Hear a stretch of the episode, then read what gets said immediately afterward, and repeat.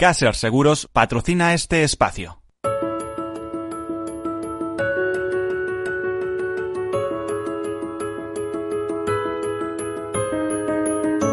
Tercer sector, un espacio para la economía social. Un programa dirigido por Miguel Benito.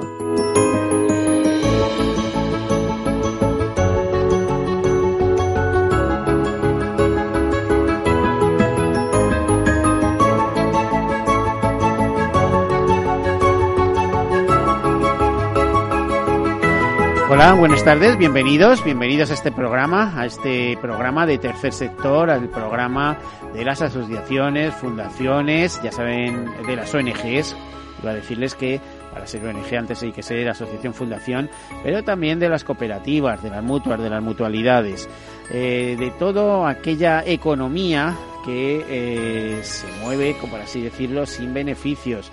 Una, es un sector que no es público, que es privado, que está eh, organizado a través de empresas privadas, pero que reinvierten todo eh, todos eh, sus ingresos en el fin fundacional para el que fueron constituidas, que normalmente coincide con algo de eh, interés social y de hecho están relacionadas con la acción social, con la cooperación internacional, con la defensa del medio ambiente y con tantos y tantos mm, temas grandes o pequeños, pero que se refieren a interés general. Imagínense una pequeña fundación que se dedica a investigar una enfermedad rara o una asociación que lo que busca es, eh, pues, mm, por ejemplo, entretener y conseguir mayor difusión o divulgación cultural entre los miembros de un barrio, o de una zona o entre clases desfavorecidas. Bueno, todo esto es tercer sector, ¿eh?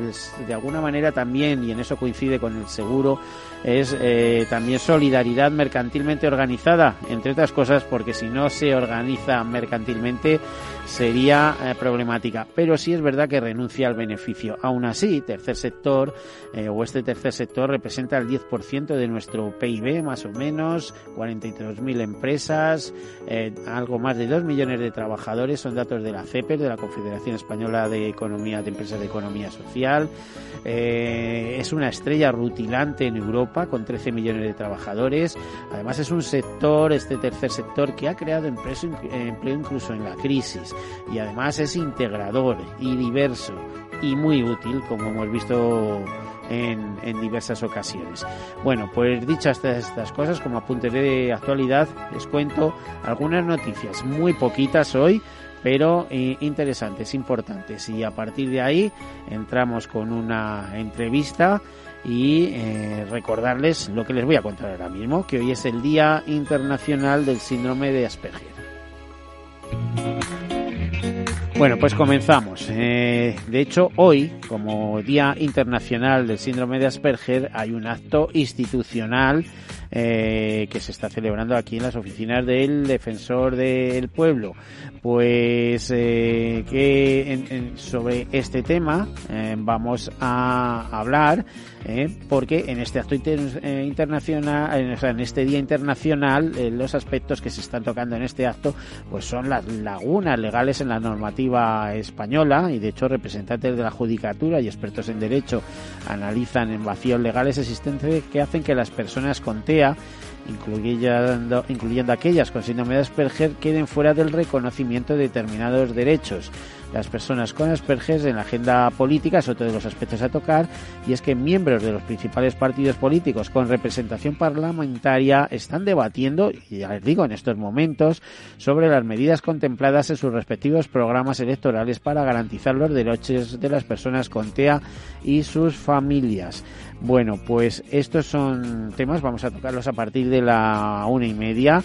Eh, decirles que Autismo en España, por ejemplo, es una confederación de ámbito estatal que agrupa y representa a 76 entidades de tercer sector de acción social promovidas por familiares de personas con trastorno de espectro de autismo, el TEA, lo que les decíamos anteriormente, que facilitan apoyos y servicios específicos y especializados para las personas con este tipo de trastorno y sus familias.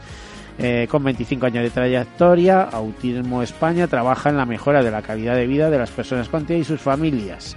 en la defensa de sus derechos para que estos sean debidamente respetados y protegidos, en el fortalecimiento del movimiento asociativo del autismo en España y en tarea de concienciación social con el fin, todo ello, de alcanzar la inclusión social en igualdad de oportunidades del colectivo.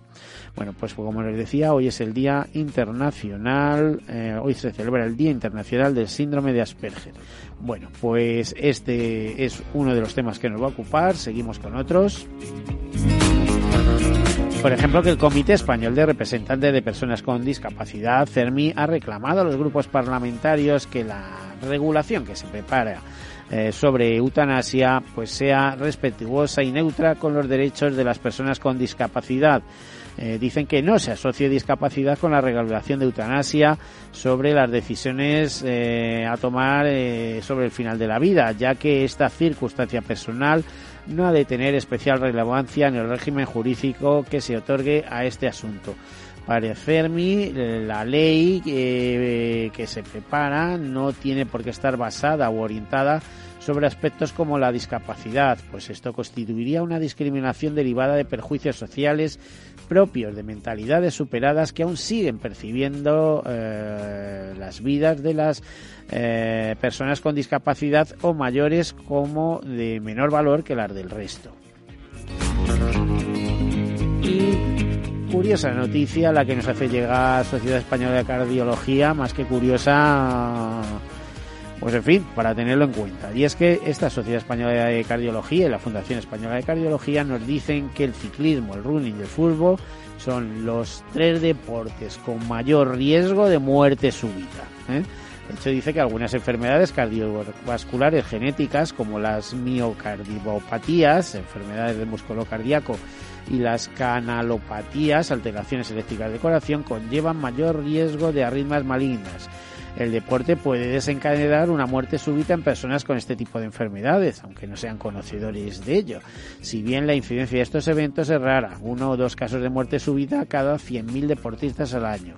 Eh, nos cuentan también que la intensidad del deporte determina el riesgo de muerte súbita. Aquellos deportes con baja carga estática y dinámica presentan menos riesgo, mientras que las que requieren más demanda energética son más peligrosos si se padece alguna de estas patologías. Globalmente, las guías de prácticas clínicas actuales recomiendan individualizar cada caso tras una valoración por un especialista e informar de los riesgos y beneficios del deporte para favorecer la implicación del propio deportista en la toma de decisiones. Bueno, pues este es uno de los temas que se abordará en el iCardio 20, el cuarto Congreso Virtual de la Sociedad Española de Cardiología, donde se repasarán los últimas, eh, las últimas novedades en cardiología y prevención cardiovascular.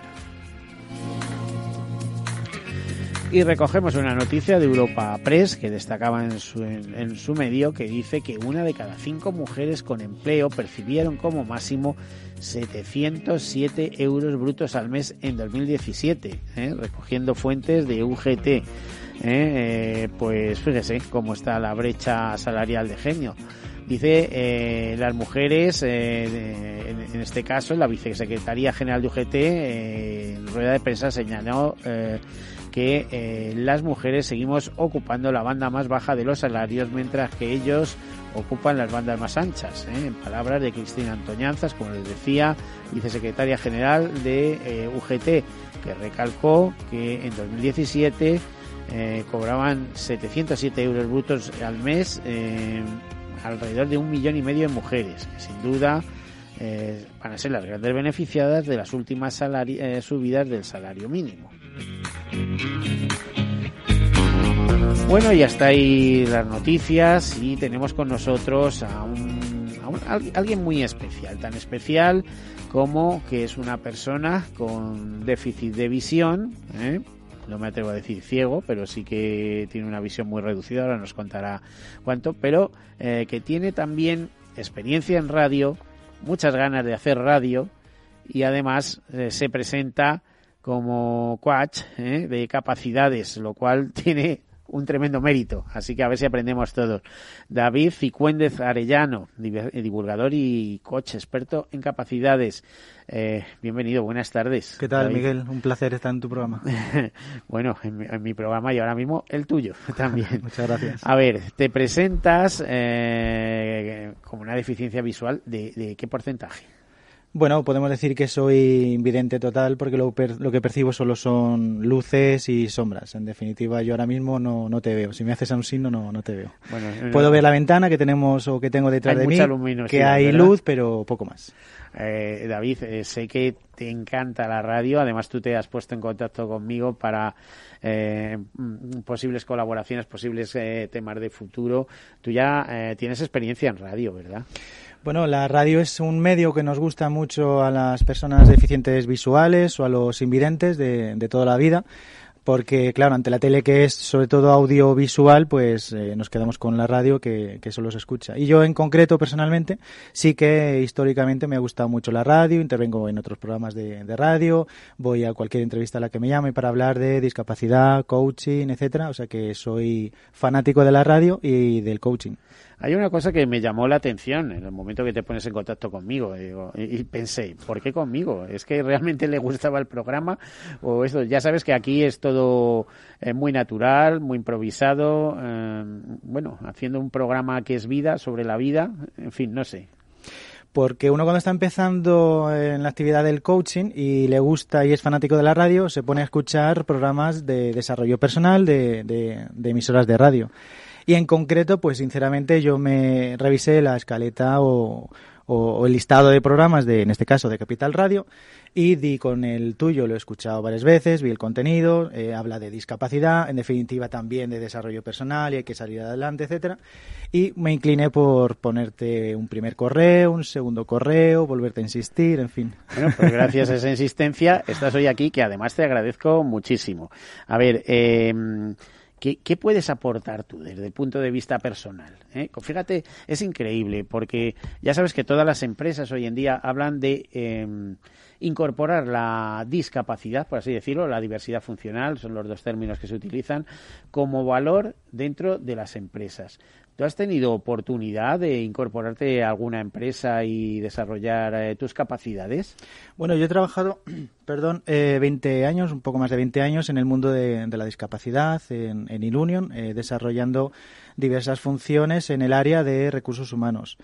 Eh, debo reconocer que también he buscado alguna opción fuera de, lo que es el mundo 11 mundo de la discapacidad Union y me he encontrado con una gran dificultad. Me he encontrado con que las empresas en general, siempre hay algunas que se salva por supuesto, no confían mucho en la discapacidad. A mí me han llegado a preguntar si yo puedo ir solo al trabajo, si yo puedo ver solo el correo, si yo puedo abrir un documento de Excel, si yo puedo viajar. En fin, hay un gran desconocimiento.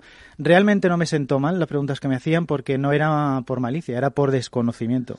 Entonces, dado ese desconocimiento, hace que las empresas en general, que siempre hay algunas que sí, por supuesto, todavía no confíen en una persona con discapacidad. Y bueno, aunque quede un poco feo decirlo, sí que muchas contratan todavía por el ahorro fiscal, por el ahorro de seguros sociales, más que por creer en esa persona con discapacidad. David, ¿el término discapacidad es correcto o diversidad funcional? Pues es una pregunta muy, es, muy habitual, pero eres coach, así que nos tienes que enseñar, ¿no? Yo, pues mira, te voy a dar mi idea. Eh, no es lo que se diga, sino la intención con lo que se diga. Yo hice hace tiempo un artículo precisamente de este tema y antiguamente se decía inválido, eh, minusválido, discapacitado, persona con discapacidad, persona con diversidad funcional, en fin. En función en la época en la que investiguemos en una biblioteca, vamos a hablar de un término u otro. En definitiva, estamos hablando de personas que le faltan alguna funcionalidad física, mental, eh, sensorial o psicológica. David, que siempre digo que todos estamos ahí, que todos estamos ahí, porque el que sea perfecto, que venga Dios y lo vea. Fíjate que lo de minusválido, que hay quien se lo toma mal, a mí no me parece tan mal mm, minusválido, menos válido, pero es que eh, eh, sería como clasificar a las personas de menos válido, válido o más válido. Y es que es un absurdo, a nadie, a, los supercerebros no les llamamos más válidos, ¿no? Eh, cosas de estas. Totalmente, y si utilizamos el término discapacidad, lleva esa connotación negativa de la palabra dis, porque es menos, menos capacidad. Pero hay que tener en cuenta que las personas con discapacidad no somos discapacitadas para todo, y las personas sin discapacidad tampoco son capaces de hacerlo todo. Entonces, en cierta medida, todos en algún momento tenemos o, tienen alguna discapacidad, porque hay algunos que no hablan en público, son incapaces. hay otros que no saben cocinar, hay otros que no, no quieren subir en avión, en fin, todos tenemos unas capacidades.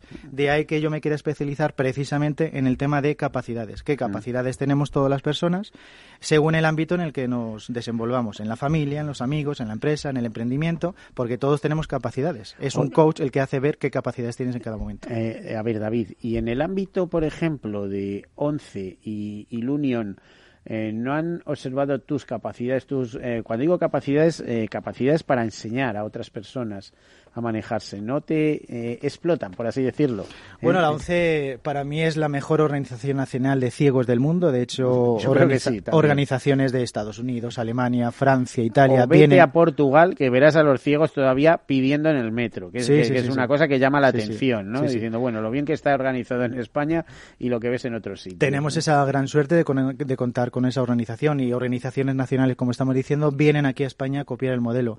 Tienen súper expertos psicólogos en, precisamente en la asunción de la pérdida de visión, tienen técnicos de, de, rehabilitación. Bueno, pues en algunas ocasiones sí que doy mi testimonio, mi eh, experiencia sobre cómo asumir una pérdida de salud, una pérdida de visión en este caso, claro. Bueno, pues a ver, eh, una serie de preguntas. Eh, parece ser que tú tienes retinosis pigmentaria, ¿no? Cómo se produce esto. porque, además es que en un tema de esto de visión, eh, aquí ir de listo eh, eh, la puedes perder. Cualquiera podemos incurrir en algún tema de estos en, un momento determinado de, nuestra vida, ¿no? Bueno, pues a ver si te lo sé explicar yo. La retinosis pigmentaria, más que una enfermedad ocular, una enfermedad óptica, es una enfermedad genética. Se produce cuando los dos padres tienen un gen, el RP65, mutado. En ese caso había, o hay un 25%. Es tu caso en concreto. Es mi caso, estoy contando mi caso. Había un 25% de probabilidad de que eh, los hijos de mis padres nacieran con esta, llamémoslo como queramos, enfermedad, patología, deficiencia, etcétera.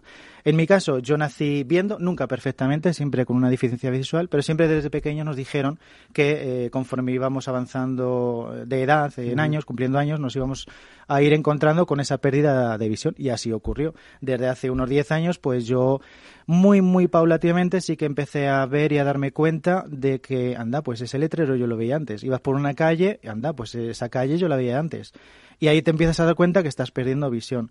Bueno, pues está en poner el foco en la cantidad de cosas que tú puedes hacer o en las pocas cosas que tú puedes hacer. Porque claro, una persona invidente no puede ser policía, no puede ser controlador aéreo, no puede ser bombero, pero no tenemos programa para decir la cantidad de cosas que puede hacer una persona invidente, sorda. estoy viendo que puedes ser un magnífico radiofonista, por ejemplo. Bueno, al que le gusta algo sale sin, sin más. Te sale solo, por así decirle. Y a, ti a lo largo de tu... ¿Tienes hermanos, por cierto? Sí, tengo una hermana. ¿En la misma situación o no? Sí, sí, también. También, tiene retinosis pigmentaria y similar avance de, de, la enfermedad. Pero esto debe ser un poco eh, el capricho de la leyes mendelianas, ¿no? Entre ahí, ¿no? Es decir, hay posibilidades, pero se puede producir o no producir, ¿no? Sí, es lo que te decía. En, ambos casos, claro, había un 25% de probabilidad de que mi hermano o yo naciéramos con, esta deficiencia visual. En los dos casos hemos salido. Y bueno, es lo que te comentaban, es, es donde quieres poner el foco. O, en lo positivo, en la cantidad de cosas que puedes hacer y te quedan por hacer todavía en la vida, pese a que no veas. O en lo negativo, en que no puedo, en que es que le mira, es que la gente no me llama, es que no sé qué, no sé cuánto. Cada, eh, no te veo yo una persona muy aislada, eh, te veo muy sociable y además haces muy bien. Eh. Por ejemplo, en mi caso, ¿no? Dijiste, oye, tengo que llamar a, Miguel, me has buscado, no sé qué, no sé cuánto. Bueno, pues seguro que a partir de ahora no hace falta que me digan quién eres porque ya te tengo como referencia. Eh, a lo largo de tu vida, que ha, supuesto algún perjuicio esta discapacidad, por supuesto lo que contabas de que hay ciertas cosas que no te puedes eh, que no te puedes permitir, pero si has podido estudiar, si has podido avanzar y todavía estás ahí luchando por conseguir tus sueños, ¿no? Ten en cuenta que el que tiene una discapacidad, que al final es cualquier persona, eh, hay muchas cosas que no puede hacer, pero siempre hay un plan B para hacer las cosas. Si nos quedamos es que no puedo y no buscamos la solución, pues no avanzamos. Al final, para conseguir un desarrollo personal, no hay más que intentar, probar, hacer, más que pensar, añorar, eh, recurrir a cómo lo haría y empezar a hacer cosas. Yo he estudiado la carrera. Sí que es cierto que en ese caso, eh, por entonces ¿Qué veía... estudios hiciste? Relaciones laborales, diplomatura de, de relaciones laborales. Adelante. Lo hice con cierta dificultad, como es normal. Eh, lo comentaba este fin de semana precisamente con mi mujer. Yo empezaba a estudiar los exámenes de febrero en noviembre y todos mis compañeros en, en- en enero empezaban a estudiar lo- los exámenes. ¿Los De... profesores no te echaban una manilla ahí? ¿Eh? ¿No Bueno, no. alguna consideración? Pocas veces, por no decir ninguna, he, he dicho, es que no veo, ayúdame. Si no he podido de una manera, he buscado el plan B y si no el C y si no el D. Pero siempre que he querido algo, eh, no lo he conseguido siempre, pero siempre he intentado buscar la manera de, de poder llegar a ti, eh, como en este caso lo hemos demostrado. Bueno, las, las demuestra. Luego te voy a preguntar una cosa que a mí eh, me suena a cascabeles y ya he tenido más de una discusión por el tema. Coach, ¿no? Digo, oye, estos son los asesores de toda la vida. El vendehumos. Y- uf, el asesor de toda la vida, ¿eh? Eh, De repente te llega uno con 20 años y es coach. ¿eh? Aquí todo el mundo es coach. ¿eh? Eh, en fin, no sé, no haría falta... ¿No tienes mucha fe en el coaching? Ah, no, ninguna. So- sobre todo porque es un término muy eh, eh, norteamericano y tal. Es como si te venden, no sé, los pistoleros del oeste. No sé cómo te diría. Sin embargo, están ahí, ¿eh? Y cuidado. o sea, a partir de este pronunciamiento me puede caer de todo encima. ¿sabes? Porque eh, hoy es todo gira alrededor de eso. Y yo eh, a- ahí quería introducir, digo, bueno, el asesor de toda la vida. Y te dicen, no, el coach es mucho más, una filosofía de vida. Tal. ¿Qué es el coach? ¿Qué narices Coaching. es el coaching, no? Sí. Pues eh, vamos, hay muchas definiciones. Vamos a intentar resumirlo para que todo el mundo se entienda. El Espera, que me están diciendo que nos queda muy poquito. Así que vamos a hacer una breve pausa ahora y después de unos minutos entramos en eso y me lo defines. Perfecto. Y por favor, no tengan en cuenta lo que he dicho porque los coach me comen, literal.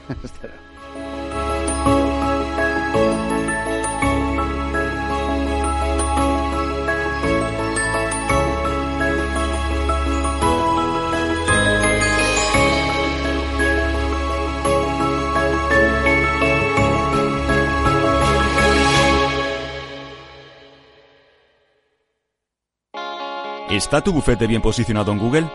El 77% de usuarios buscan los servicios que necesitan Internet. Si no te encuentran a ti, encontrarán a tu competencia. En comunicación jurídica llevamos 20 años ayudando a dar visibilidad a empresas del sector legal. Web corporativa, estrategias publicitarias, marketing en redes sociales. Infórmate en comunicacionjurídica.com o en el mail info arroba comunicacionjurídica.com. Comunicación Jurídica. Hacemos visible tu despacho. Hola. A ver, el dinero se gana con esfuerzo y ahorrar debería darnos una recompensa. Sin embargo, siempre vemos que nuestro dinero crece poco y eso hace que nos vengamos un poco abajo. Lógico. Lo normal es que veamos crecer nuestro dinero.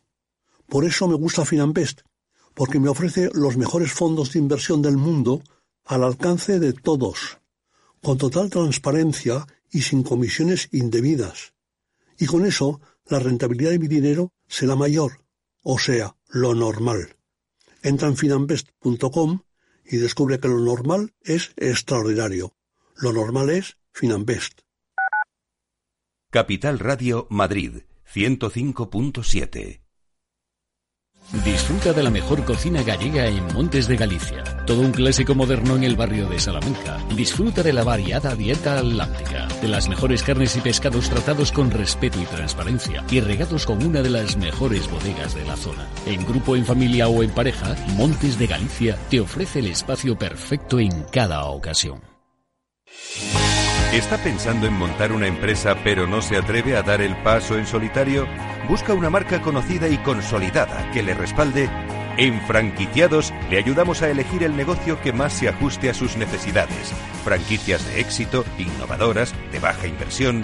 Los miércoles a las 12 en Capital Radio tienen una cita con el único programa de radio de España especializado en la industria de la franquicia. Franquiciados con Mabel Calatrava. En el restaurante Gaztelubides somos rigurosos con la selección del producto para crear recetas imaginativas que acompañamos de una bodega generosa y brillante y de nuestra magnífica terraza durante todo el año.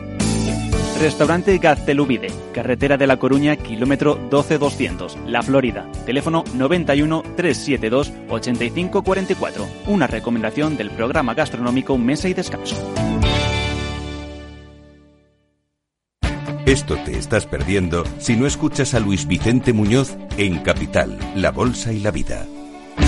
Si esta fuera mi, la inauguration speech de John Fitzgerald Kennedy, pues diría que no se pregunten ustedes qué puede hacer la seguridad social por ustedes, sino qué pueden hacer ustedes por la seguridad social. Pues después de 130 años, la seguridad social, que ha servido admirablemente bien a la sociedad y a la civilización, está exhausta. No te confundas. Capital, La Bolsa y la Vida. El original.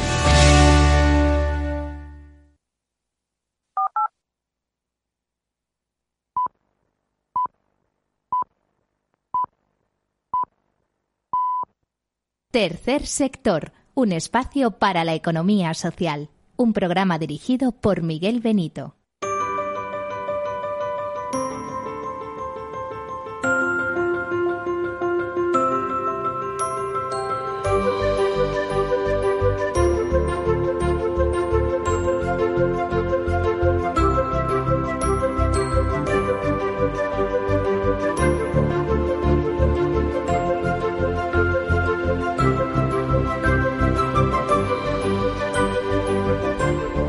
Pues aquí continuamos, es la una y media pasadas, estamos con eh, David Cicuentes Arellanos, divulgador y coche experto con capacidades.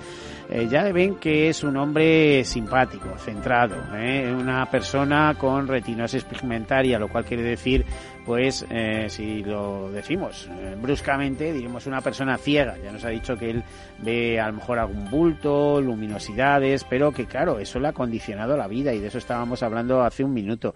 Por cierto, eh, David, tenemos hasta el lío, ya no sé si decir David, David, no sé qué, aquí mezclamos todos. David, David, estamos en España. claro que sí.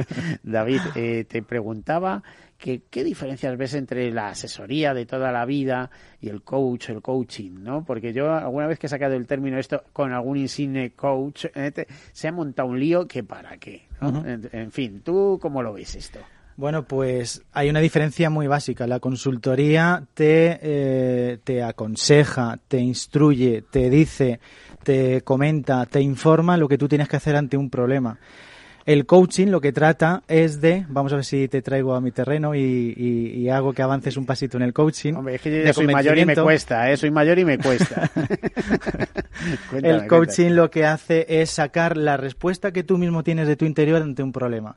Por ejemplo, tú nunca te has encontrado ante una situación que te ves bloqueado, no sabes por dónde tirar, no ves opciones, no ves soluciones, quieres conseguir algo, pero no tienes los medios. Bueno, pues el coaching lo que hace es elevarte de ese bosque en el que estás metido, porque desde arriba vas a ver el bosque entero. Si tú estás dentro del bosque, es decir, si tú estás en tus problemas y nadie te hace, te amplía la visión, nunca mejor dicho, eh, si tú estás dentro de ese bosque solo vas a ver los cuatro árboles que te rodean. Si alguien, un coach en este caso, te eleva y te hace ver el bosque en el que estás metido, qué opciones tienes, qué salidas tienes, qué potencial tienes, qué capacidades tienes, es ahí cuando tú mismo ves la solución dentro de ti. Y al final, sobre todo en las primeras sesiones de un proceso de coaching, el coachee, el cliente, termina viendo que él es su principal problema y su principal solución. Y el coaching es esto, es mm. como el coach ayuda a la otra persona a que vea cuáles son las soluciones ante su mismo problema.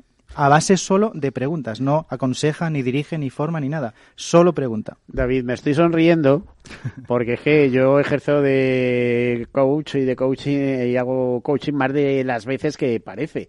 Estoy recordando que no hace muchos programas vino por aquí un hombre mayor de 60 años que había sido director de recursos humanos, venía con una fundación eh, tal, eh, quejándose de que, claro, que los mayores de 60 años que ya no tienen oportunidades laborales, que tal, y, empezó a hablar y le estuve escuchando y, y, y perfilando lo que decía, etcétera, etcétera, y al final terminé diciendo, digo, pero bueno, pero, pero ¿cómo estás buscando un trabajo eh, de, de, una serie de ingresos importantes ahora? Y tal? Digo, digo, pero tú sabes el potencial que tienes, tú sabes lo que puedes enseñar a, muchísimas organizaciones que, que, carecen de esos conocimientos que tú tienes. Bueno, se fue el hombre súper animado, ¿no?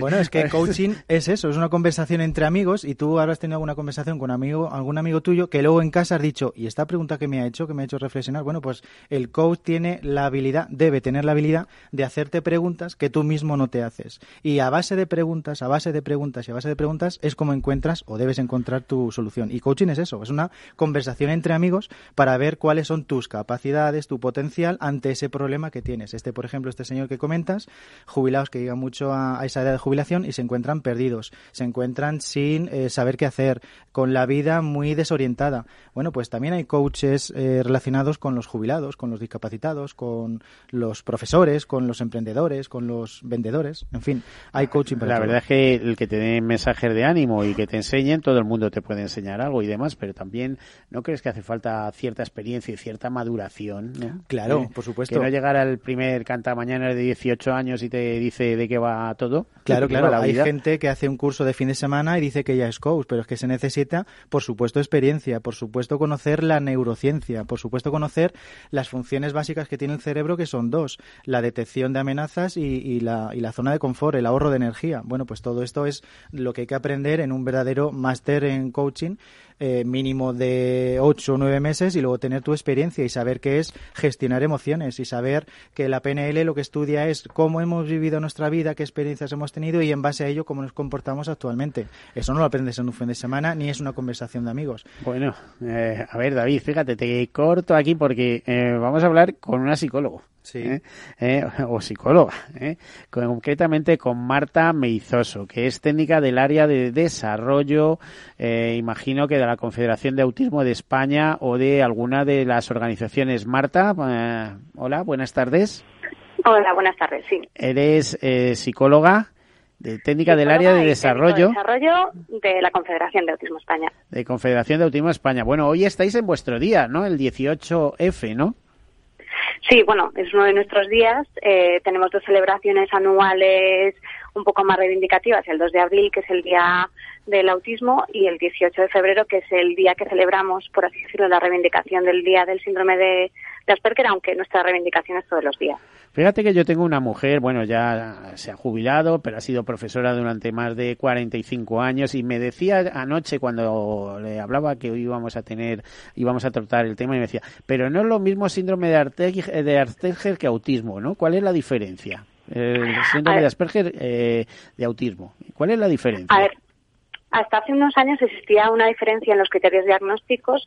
Se, se conoció el Asperger como una entidad aparte dentro de los trastornos del espectro del autismo, pero la última modificación de la clasificación se incorpora, bueno, de hecho se, se olvida o nos olvidamos del término de síndrome de Asperger, aunque lo sigamos utilizando a nivel habitual, eh, y se incorpora dentro del trastorno del espectro del autismo reconociéndolo como trastorno del espectro del autismo sin discapacidad intelectual.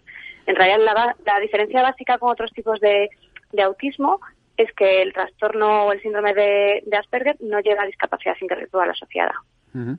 Entonces, eh, hay una leve, como vemos, diferenciación ¿no? entre el síndrome de Asperger y el autismo. Claro, bueno, en realidad el, el TEA, el trastorno del espectro del autismo, es un, amplio espectro en el que hay multitud de personas. Eh, es un es un trastorno eh, completamente heterogéneo entre las personas que lo presentan y si tienen pues eh, cierta sintomatología o ciertas presentaciones comunes a todos ellos, sean Asperger o no Asperger, pues en el tema de la interacción, la comunicación social y en la flexibilidad de pensamiento.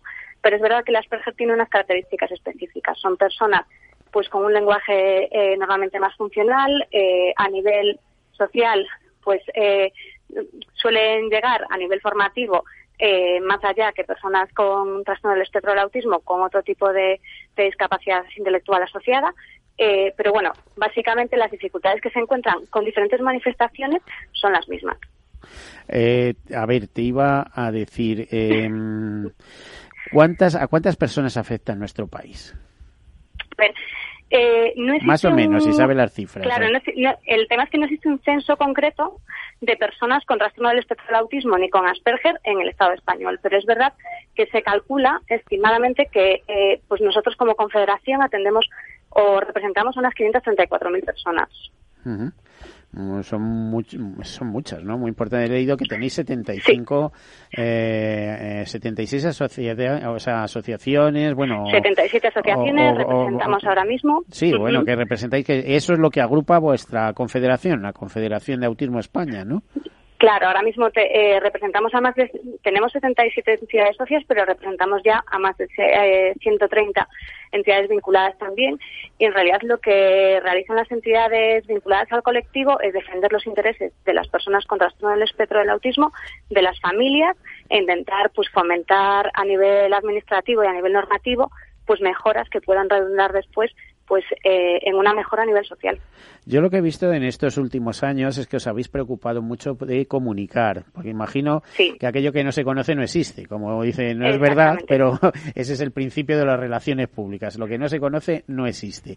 Y entonces veo que este año os habéis metido muy a fondo eh, con algunos temas que ahora hablaremos de, eh, de normativa y de peticiones a partidos políticos, etcétera, etcétera. Al fin y al cabo me estás diciendo que hay 500.000 personas en este caso.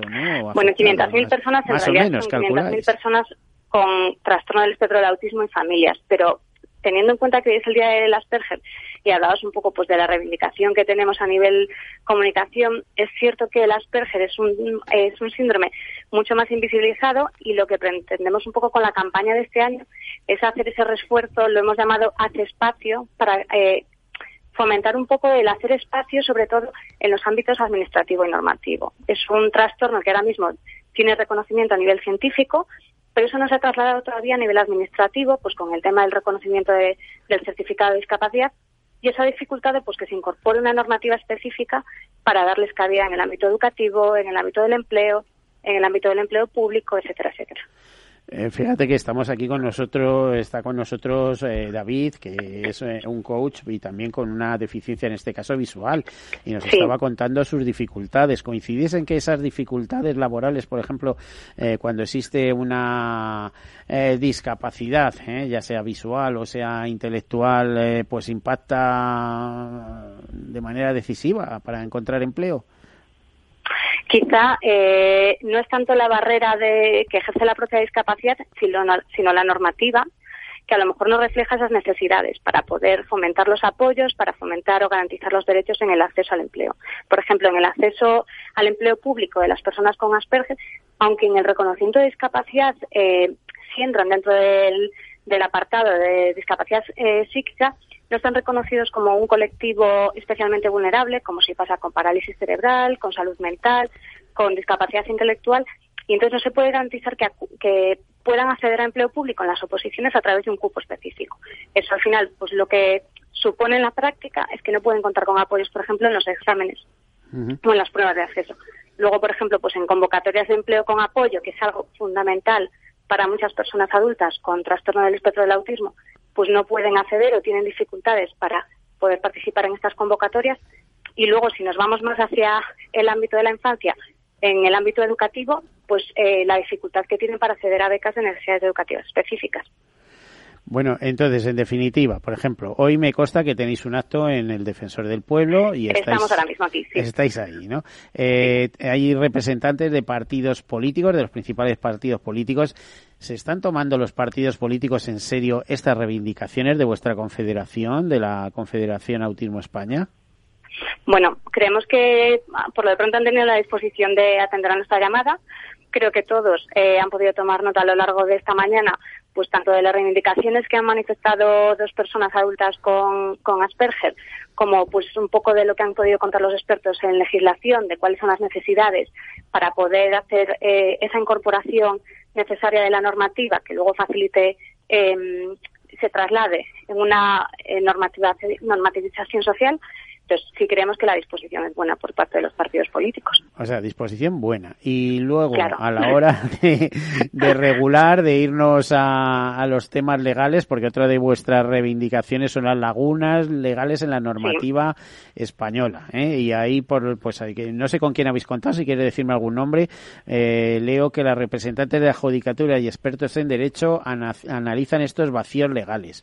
Eh, Pues mira, hemos tenido, está con, ha estado con nosotros una representante del Colegio de Abogacía Nacional, ha estado con nosotros Félix Pantoja, que es, eh, además de una persona adulta con TEA, es fiscal del Tribunal, del Tribunal Supremo y ha sido en su momento consejo eh, vocal del Consejo General del Poder Judicial y hemos contado con expertos en la, en la materia. Eh, y eh, está, eh, creo que terminamos a la una y media, la hora de las conclusiones. ¿Has llegado a tiempo a las conclusiones o te hemos sacado para que nos hables? Me he salido de la actora.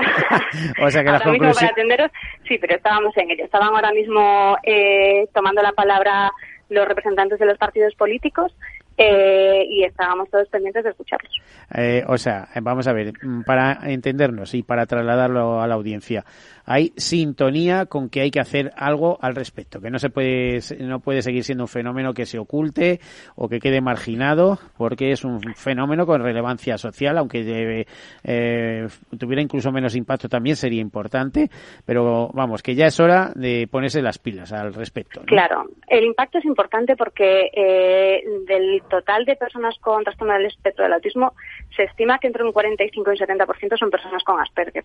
Entonces es importante darle voz, es importante eh, poner de manifiesto cuáles son las necesidades específicas de las personas con Asperger y nuestra responsabilidad un poco como confederación y representante eh, prioritaria de un montón de entidades y de personas eh, con Asperger y con otros trastornos del espectro del autismo pues es hacer ese hincapié para eh, mejorar la normativa, para mejorar eh, la incorporación de los criterios en el ámbito administrativo, de manera que esta campaña que te comentábamos, que es nuestro lema de este, de este día, el hace espacio, pues sea realidad. Bueno, pues eh, vamos a ver, vais a ir hacia adelante, como me comentabas, en abril hay otra fecha significativa. El 2 de abril, sí. Eh, ¿Vais a seguir insistiendo como también con la misma campaña, hace espacio, eh, o, vais a ampliar? El... el hace espacio es un, claro, el hace espacio es una campaña específica para este año, pero es un poco lo que, lo que yo te comentaba. Nuestra reivindicación es una reivindicación diaria. Es verdad que a veces es necesario poner en el mapa ciertos días, eh, pues para dar más notoriedad, pero nuestro trabajo es un trabajo diario por mejorar las condiciones y los derechos de las personas con trastorno del espectro del autismo. Bueno, pues muchas gracias, Marta Meizoso, psicólogo y técnica de desarrollo de Confederación Autismo de España. Eh, nos ha encantado hablar contigo y además decirte que si cuando se acerque la fecha para ese, mes de en, abril, eh, para, para eh, también para ese día de que celebrar de síndrome de Asperger, etcétera, y autismo, pues que aquí están vuestros los micrófonos de este programa de tercer sector, si queréis venir y organizar un debate al respecto ¿sabes? Eh, vale, perfecto, pues una, muchísimas gracias. Una segunda oportunidad. Y fíjate que lamento que no estuvierais aquí, que era una cosa que había pedido en todo momento, que por favor estuvierais eh, aquí, pero claro, entendí que con el acto que teníais era complicado, ¿eh? Pero bueno, em, aún así hemos podido hacer una introducción y nos quedamos con el tema. muchísimas gracias, Marta. Nada, a vosotros, un saludo. Pues un saludo, gracias. Bueno, pues continuamos aquí bien acompañados por David Cicuéndez Arellano, como, como él mismo nos dice, divulgador y coach, divulgador, divulgador somos todos, ¿no, David?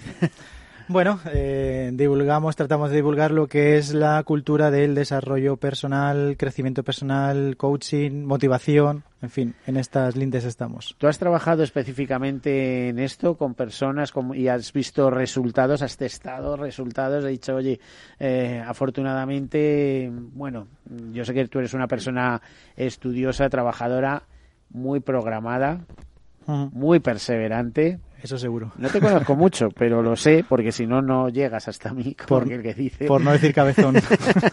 no vale eso, no me vale. Perseverante, ahí lo frenamos en perseverante. Y eh, has, eh, ¿puedes presumir de haber ayudado a personas?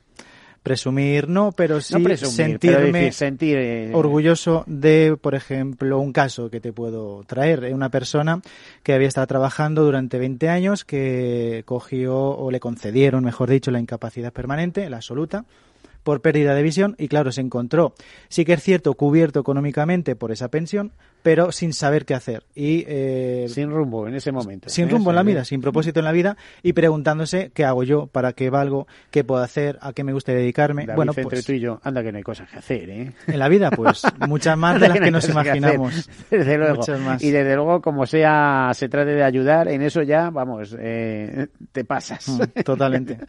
Bueno, y esta persona, cuenta. pues en concreto, inició un proceso de coaching conmigo. Eh, estaba muy perdido durante año y medio, no sabía qué hacer con, con su vida. Repito, estaba cubierto económicamente con la pensión, pero eso no lo es todo. Eso te cubre unas mínimas necesidades, pero al final el ser humano lo que necesita es crecer, porque un agua estancada se corrompe y una persona parada en el sofá se corrompe y se viene abajo.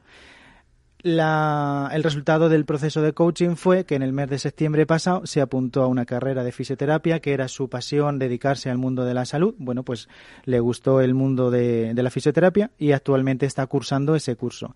¿Con qué intención? Bueno, pues de momento con la intención de disfrutar durante, durante el tiempo de la carrera de esos estudios, empaparse y hacerla como pasión, no como necesidad.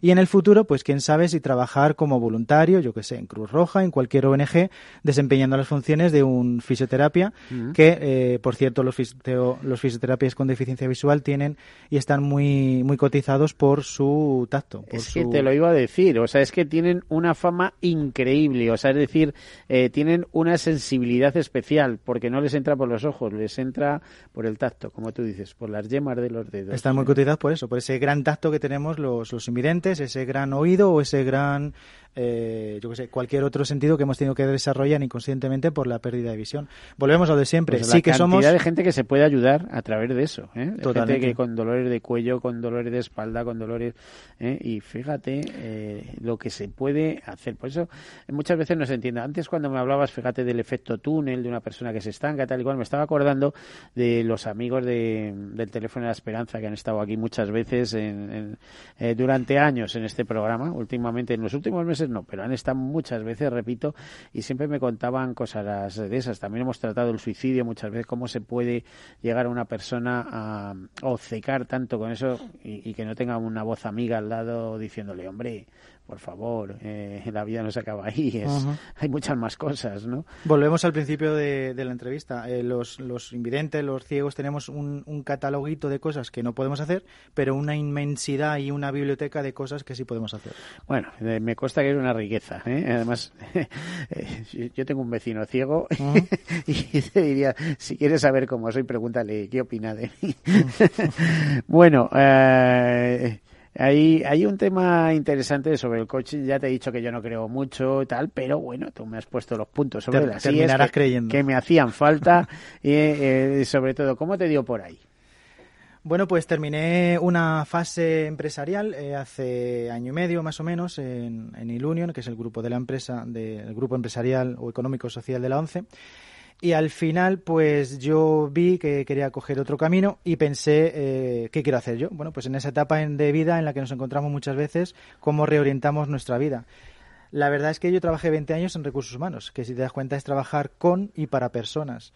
Trabajar eh, para personas, ayudar a los demás, sentirte útil, te da mucho orgullo y satisfacción.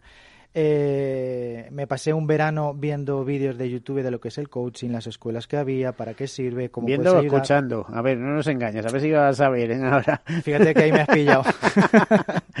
Escuchando vídeos de. YouTube y llegué a la conclusión de que esto es lo que yo quería hacer. Bueno, pues me puse manos a la obra, hice el máster en coaching, me he especializado en capacidades en PNL, inteligencia emocional y ahora estamos ayudando a gente con y sin discapacidad y sintiendo mucho orgullo y mucho placer con cada proceso de, que, que se hace de coaching, con cada persona a la que se le puede ayudar. Bueno, y yo he visto que en alguna ocasión empleas mucho la, también la palabra resiliencia. Eh, a mí es una palabra que me gusta muchísimo porque la, la utilizo mucho para el seguro. Al fin y al cabo es la capacidad de reconstruirse tras los desastres. Y claro, el seguro está absolutamente volcado en, el, en la resiliencia, en la- muchas veces sin saber esa palabra y tal, ¿no? Es una palabra que viene de la psicología, me, me, me tengo entendido.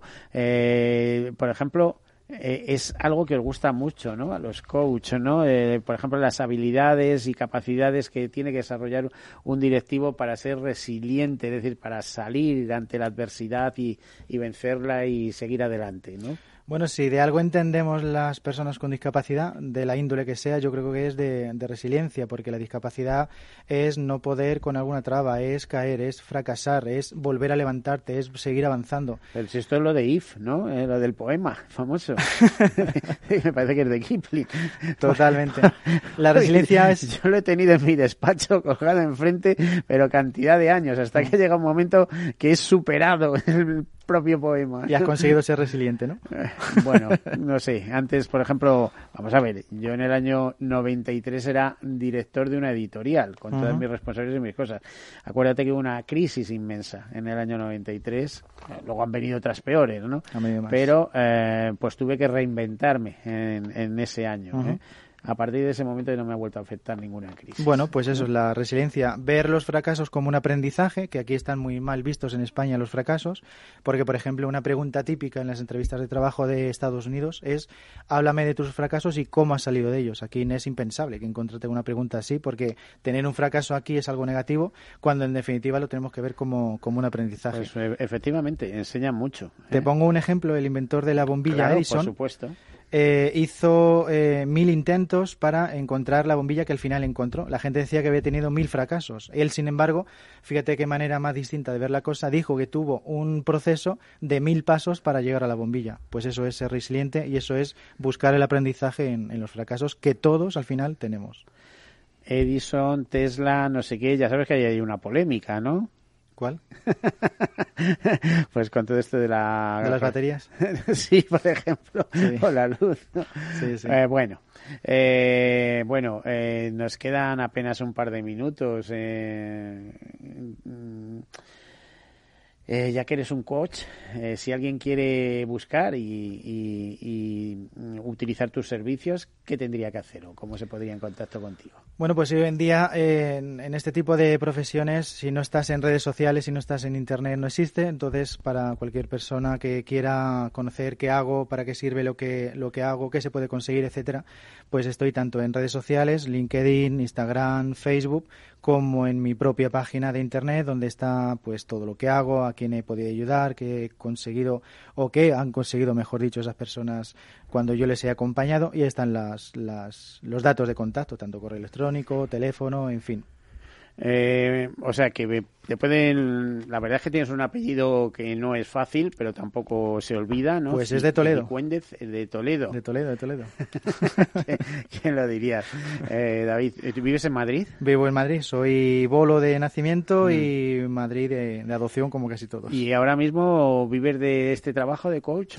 Pues ahora mismo vivo disfrutando de la divulgación, como estoy haciendo ahora mismo en programas de radio. Vivo de eh, acudir a asociaciones, hacer talleres sobre cómo vivir mejor pese a la discapacidad. Eh, vivo para ayudar a las personas a encontrar alguna solución, ayudarles a encontrar una solución ante un problema que se encuentren, como el caso que te he comentado. Bueno, pues vivo dedicándome a este, para mí, maravilloso mundo del, del coaching y, ayudando a los demás que te hace, bueno, pues sentirte muy pleno y muy, muy a gusto contigo. Sí, yo te veo muy en marcha. No será la única vez que contemos contigo, espero, ¿eh? porque ya ves, ¿eh? podemos establecer una dinámica de los muchos y muchos temas que desfilan por aquí. yo son encantado de colaborar contigo, de proponerte temas y, de avanzar contigo, por supuesto. Pues claro que sí, poquito a poco. Bueno, pues hasta aquí hemos llegado, así que David Cicuentes, Arellano, muchísimas gracias por acompañarnos. Ha sido un placer que estés aquí con nosotros compartiendo mesa. Y muchas gracias por traerme pese a los correos 1, 2, 3. Te agradezco muchísimo que hayas sido pesado, porque si no hubieras sido pesado no estarías aquí. ¿eh? A mí se me van las cosas porque estoy metido en, muchas, en muchos temas. Bueno, eh, a todos ustedes, espero que les haya gustado el programa en este Día Internacional del Síndrome de Asperger. Eh, ya solo nos queda despedirnos. Feliz semana. Hasta el próximo martes. Adiós.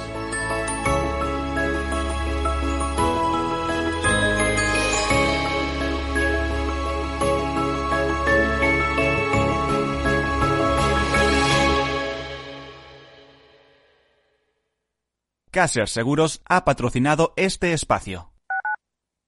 Tu radio en Madrid 105.7, Capital Radio. Memorízalo en tu coche.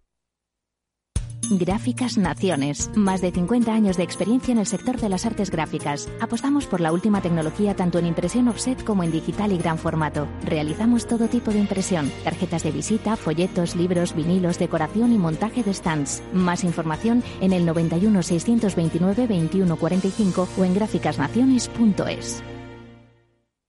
Esto te estás perdiendo si no escuchas a Luis Vicente Muñoz en Capital, La Bolsa y la Vida. Lo malo que tiene tal vez la bolsa, que es un mercado precioso, es que es muy objetivo y muy cruel. No te confundas. Capital, La Bolsa y la Vida con Luis Vicente Muñoz, el original.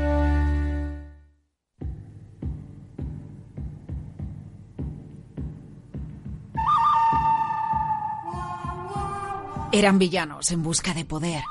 Querían cambiar el caballo por el falcón. Y por supuesto, querían nuestro dinero. El próximo gobierno tendrá muchos enemigos. El fin de España y el fin del mundo. Habrá quizá también algaradas callejeras. A mí no me roba una señora de Malasaña. Yo creo que sería una irresponsabilidad. Vamos a intentar formar gobierno. No, hombre, no, señor Sánchez. A mí me echaron por mucho menos. El señor Sánchez es como un jinete que va en un caballo directo a un precipicio. Hombre, vamos a ver. Súbase al caballo. Toca afeitarse la barba de nuevo. ¿Pero usted quién se cree que es? Hola, soy Pablo Casado, he perdido cinco elecciones. No sirve absolutamente de nada. Villanos, caballos y mucho, mucho dinero. Cada tarde te espero desde las tres y media en Capital Radio, en Mercado Abierto.